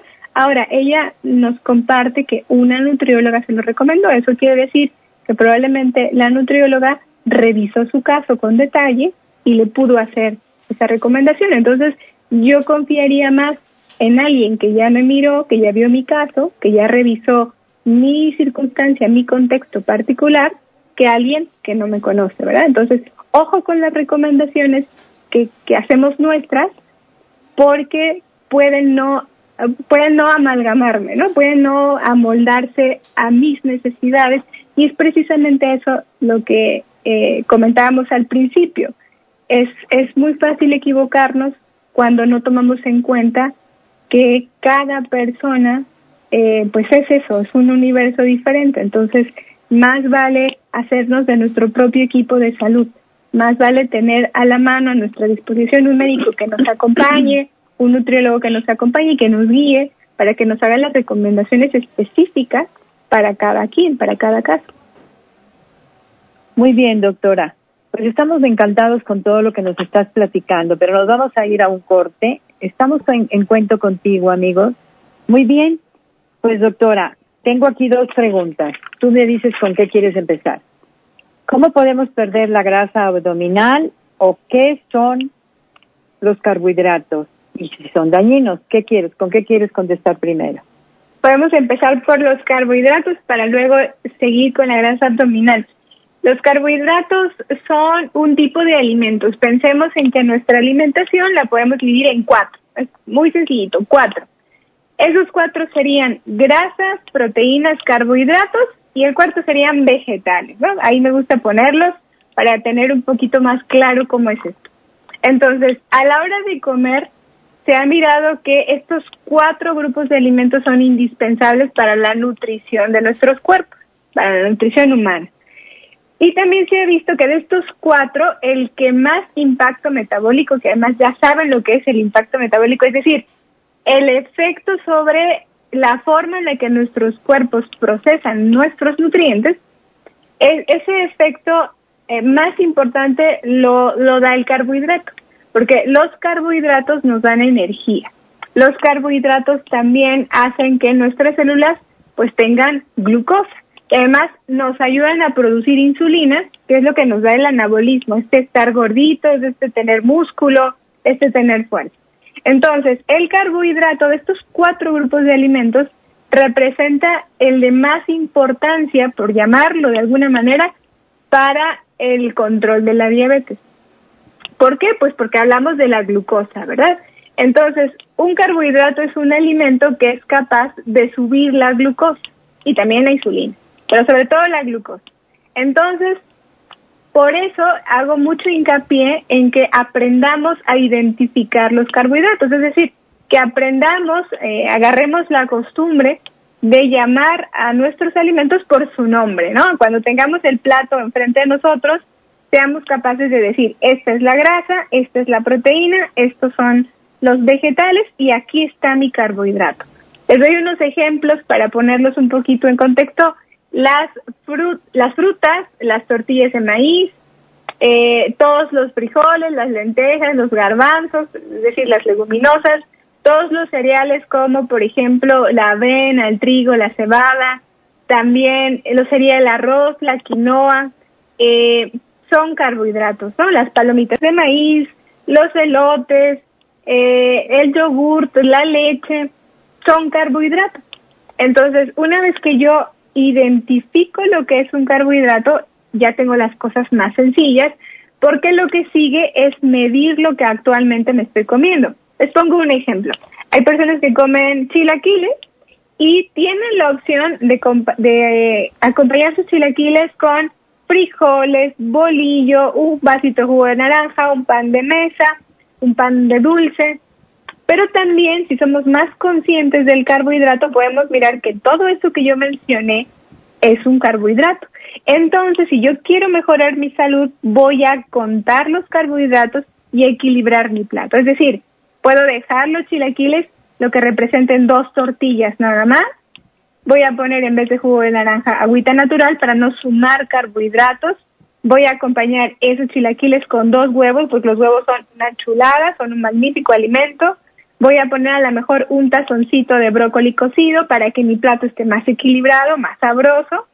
Y así lo que estoy haciendo es identifique el carbohidrato, medí lo que estaba comiendo, vi que era demasiado y lo reduzco a partir de reequilibrar mi plato.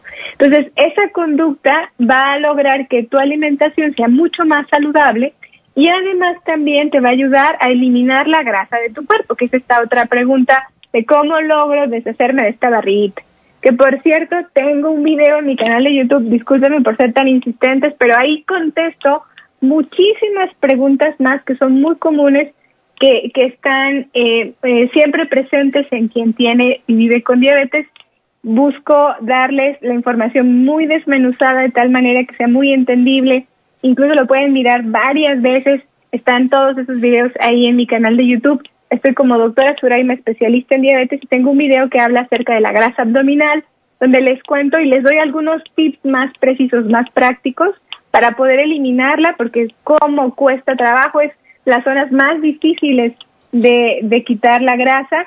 Pero bueno, nos puede ayudar mucho esto de identificar el carbo y contar. Pero dinos alguna cosa como para bajar la grasa abdominal, doctora. Pues en vez de que se tomen el refresquito o el jugo, tomen agua natural. En vez de que pasen una hora sentados, hagan una pausa activa, pongan una alarma, que su teléfono les recuerde, levántense de la silla, del sillón, hagan unos estiramientos, hagan movimientos, caminen más.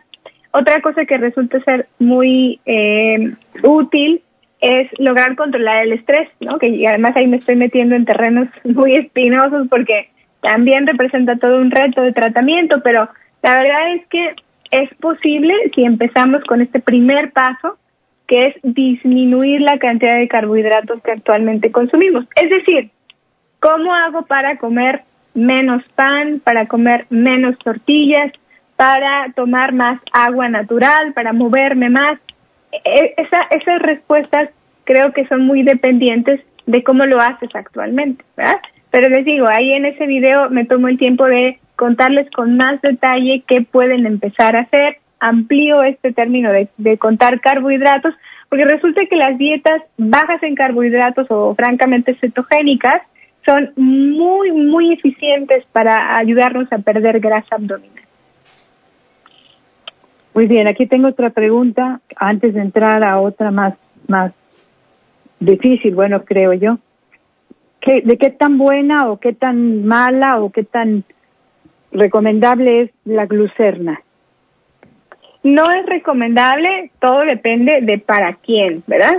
Consumir glucerna, yo, he visto muchas personas que la consumen, eh, por ejemplo, yo estoy bien, eh, puedo caminar, puedo hacer cosas, pero no pude desayunar y se toman la glucerna. Definitivamente no es el uso, no está recomendada para eso. Es una fórmula de alimentación que está pensada para las personas que no pueden masticar o que no pueden o que no pueden alimentarse como normalmente lo hacemos o para personas que están posoperadas o que están con mucha pérdida de volumen, han perdido mucha grasa, mucho músculo, están desnutridos para ellos es quien está pensado la esta fórmula, pero si tu problema no es que estás desnutrido, ojo, ojo, porque ahí el término desnutrición igual es un concepto muy amplio, pero si tú no estás extremadamente delgado y puedes masticar, puedes comer, definitivamente hay otras muchas mejores opciones para este, este suplemento, este sustituto de calorías. Pero si lo, pero si lo usas no te perjudica. Sí, sí te puede perjudicar por lo que platicábamos, ¿no? Puede modificar tu microbioma intestinal, puede aumentar tu tolerancia, tu umbral de tolerancia a la dulzura, porque es extremadamente dulce, y te puede hacer engordar, ¿no? Finalmente, pues no sé si eso sea como lo que buscas, pero puede ser por, porque te da muchas calorías, este, puede ser que te, que te haga engordar, o sea, sí puede afectar tu nutrición y tu salud de una manera negativa. Depende mucho de quién lo utiliza, ¿no? Por eso eh, siempre es mejor preguntárselo directamente a tu médico. Lo que yo quiero que, que se quede, la idea es no lo consumas si a ti tu médico no te lo ha recomendado, ¿no? Porque hay muchas personas que compran hasta cajas. En Costco compran cajas, en las farmacias compran un montón de estos productos y todos los días se toman uno creyendo que es bueno para su salud y no, no, al contrario, puede llevarte al descontrol de tu glucosa y elevar tus triglicéridos y tu colesterol. Muy bien, pues ahí dice en la glucerna es, aquí me pone el, es para diabéticos. Sí, porque tiene esplenda. Esa es la única razón por la que ellos se pueden jactar de decir que es para diabéticos, porque tiene esplenda, tiene un sustituto de azúcar. Y volvemos a lo mismo que les, les platicaba al principio. Si tú no te acostumbras a leer la etiqueta, la lista de ingredientes de lo que te vas a comprar y a comer, pues el control de tu salud la va a tener el productor, en este caso el laboratorio que hace este producto, ¿no? Pero yo te invito a que seas más responsable de tu propia nutrición revisa qué es lo que tienes, qué es lo que te estás tomando y entonces te vas a dar cuenta que, que hay opciones mucho mejores, más saludables, incluso más económicas para apoyar tu nutrición. Muy bien, aquí nos pregunta Miguel, ¿cómo se puede evitar el pie diabético y por qué se llega a la amputación de pierna? ¿Qué es lo que predispone estas situaciones? Claro, esta pregunta es muy importante porque ya estamos entrando a terrenos de las complicaciones de la diabetes, y del tipo que sea, la tipo 1, la tipo 2, todas nos dan complicaciones micro y macrovasculares. La amputación en una persona con diabetes suele ocurrir por años de vivir con la glucosa alta mal controlada o sin vigilancia. Porque, insisto en esto, hay personas que tienen la glucosa alta, no se revisan y como no se sienten mal, no se dan cuenta hasta que ya tienen una complicación. Precisamente por eso hago mucho hincapié en hacer prevención, revisarnos la glucosa cotidianamente y también los pies. Es súper importante que miremos nuestros pies todos los días. Eso no nos lleva más de un minuto dos minutos. Mirar con cuidadito nuestros pies, secar bien los pies entre los dedos, hidratar los pies para que la piel siempre esté elástica y saludable y además también usar un calzado adecuado es súper importante porque el 80% de las heridas en, en el pie de una persona con diabetes ocurre por un mal calzado, eh, precisamente por eh, no mirar los pies. Entonces, mirar los pies todos los días es súper importante y también, claro, la glucosa. Hay que mirar nuestra glucosa en ayuno, dos horas después de comer, tengo que tener estas cifras todos los días para saber si tengo bien controlada mi diabetes, porque insisto mucho en esto, es importante que no lo olviden, la diabetes es silenciosa y si tú no te revisas tu glucosa, no te avisa, no te avisa. Ojalá la diabetes doliera, porque si doliera, si la glucosa alta doliera, tendríamos un montón de gente con dolor, ¿verdad? Entonces, revisen su glucosa para prevenir. ¿Por qué? ¿Por qué esto es importante? Porque las complicaciones ya no se curan, difícilmente se pueden tratar bien. De hecho, el pie diabético sí puede llegar a tener un tratamiento muy exitoso, pero bueno, muchas terminan en amputación, ¿verdad? Y eso significa el paciente ya no está en peligro de infección, de morir, pero pues se quedan sin sus pies o sus piernas. Y eso es completamente prevenible. Ocurre por lo que les acabo de decir.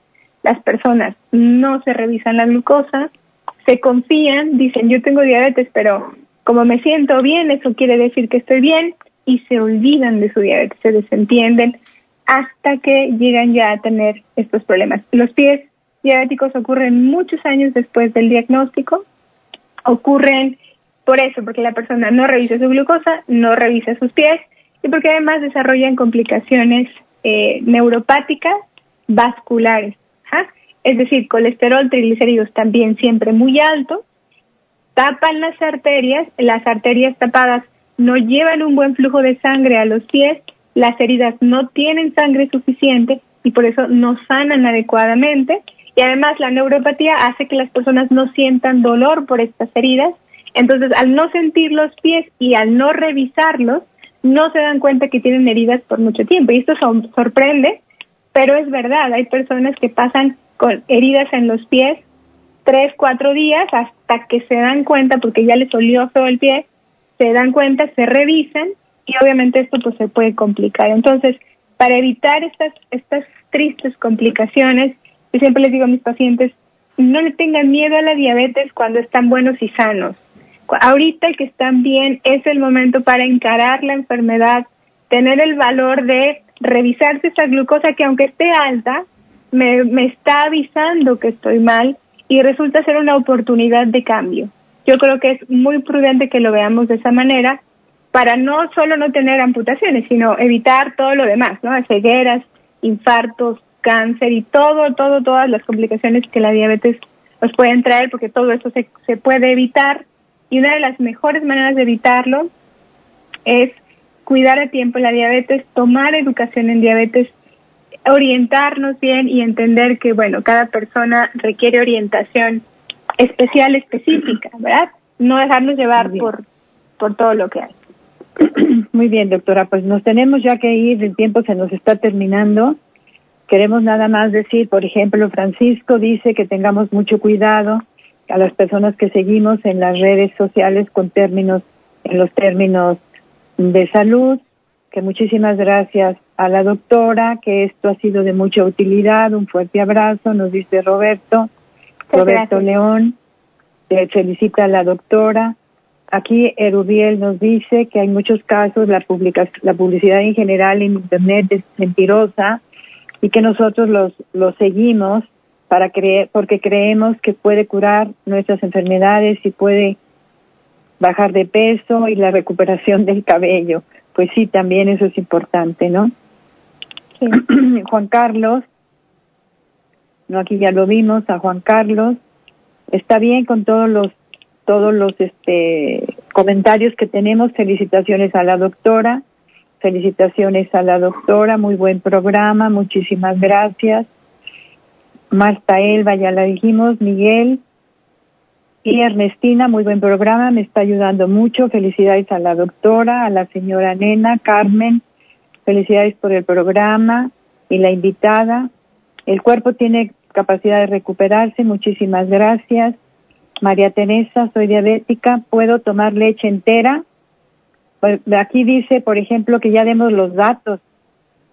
Marina dice que el programa muy interesante. Lucía Sánchez, como siempre, nos deja con muchos más conocimientos para mejorar nuestras vidas.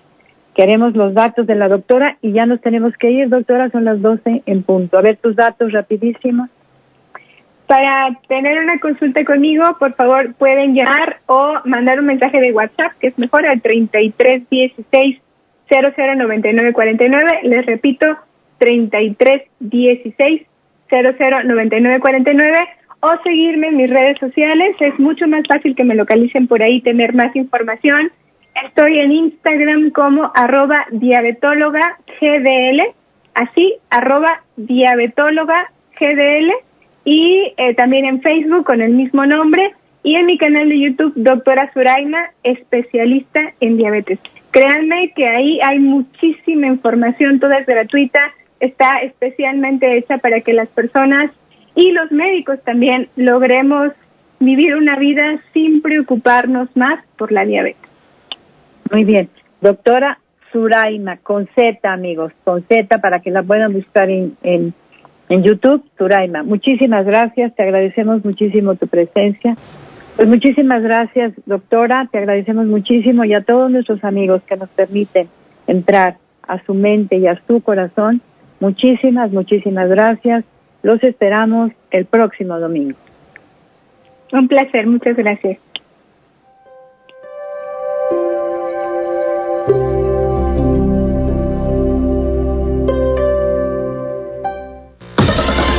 Gracias por acompañarnos. Te esperamos la siguiente semana. Cuento contigo es una producción especial para Global Media Radio. Cuento contigo.